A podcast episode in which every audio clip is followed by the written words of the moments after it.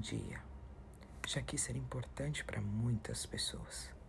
Já me importei demais com a opinião dos outros.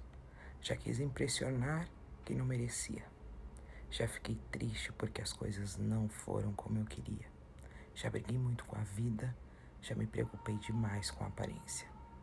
Nada disso me trouxe paz, muito pelo contrário. Quando estamos demasiadamente preocupados com a questão externa, nos afastamos muito de nossa verdadeira essência.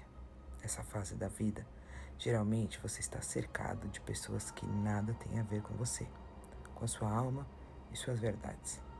Às vezes penso que esses momentos existem na vida para de fato você perceber quem é, o que quer e reconhecer a si mesmo e assim perceber que nada tem de afinidade com algumas pessoas que no momento considera tão importante. É um caminho árduo, porque geralmente nesse momento você ainda dá mais valor aos outros do que a você mesmo. Isso causa dor porque se põe a mão do outro. Sabe a sensação de deslocamento, de estar num lugar que não é seu, que não te cabe, com pessoas que não te valorizam ou se importam de verdade com você? Até parecem amigos, mas não são. Quando você olha com um olhar de distanciamento, percebe os interesses que se envolveram essa relação. Com o tempo, você vai aprender a separar o joio do trigo, o que lhe cabe e o que não lhe serve, com quem se expor, com quem compartilhar suas verdades e sentimentos. Não precisa fazer inimigos, basta dar valor a quem merece e respeita a tua companhia. Aos poucos verá que muitos se afastarão, e com o tempo verá que foi bom Nada melhor na vida do que estar com pessoas que te amam de verdade.